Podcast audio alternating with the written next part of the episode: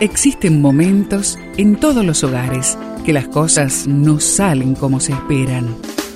Susana y Gustavo Piñeiro te traen soluciones para tener un hogar diferente y duradero. Quédate con nosotros, porque ahora comienza Hogares de Esperanza. Vivan dando honor a la mujer como a un vaso frágil y como a coherederas de la gracia de la vida. Primera de Pedro 3, 7. Este texto lo encuentras en la Biblia. Un hombre que ha madurado espiritualmente es alguien que ha aprendido a vivir, no por sentimientos, sino por todos los criterios de sabiduría que ha adquirido. Por eso, el hombre maduro se niega a sí mismo, controla sus deseos y actúa con amor aunque no lo sienta. Por eso el hombre maduro se niega a sí mismo, controla sus deseos y actúa con amor aunque no lo sienta en el momento. Una de las cosas que añade bendición a la vida de un hombre es que viva con su esposa sabiamente, independientemente de que lo merezca o no. La sabiduría de un hombre consiste en dar honor a su mujer incondicionalmente. El hombre que acepta la naturaleza delicada de su esposa reconocerá que usando la aspereza no logrará nada, porque la mujer no funciona bajo esas circunstancias. No solo la herirá, sino que ofenderá a Dios.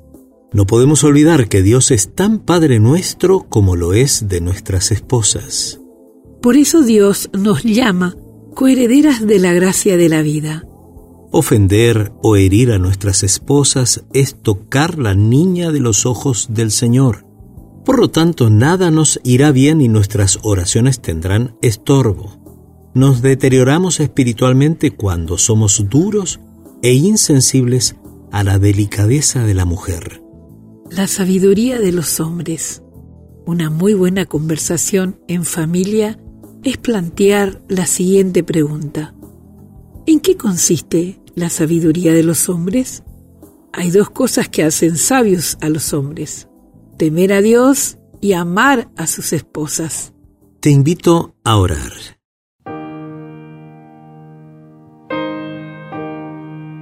Padre, reconozco que esta sabiduría solo existe en la dimensión de tu presencia.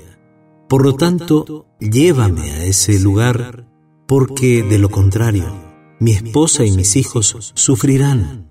Enséñame a ser un hombre de honra. Y te lo pedimos juntos en el nombre de Jesús. Amén. Esperamos que el tema de hoy, junto a Susana y Gustavo Piñeiro, haya traído la esperanza a tu vida. Si deseas ampliar este tema, seguí al Dr. Gustavo Piñeiro en Facebook y Twitter.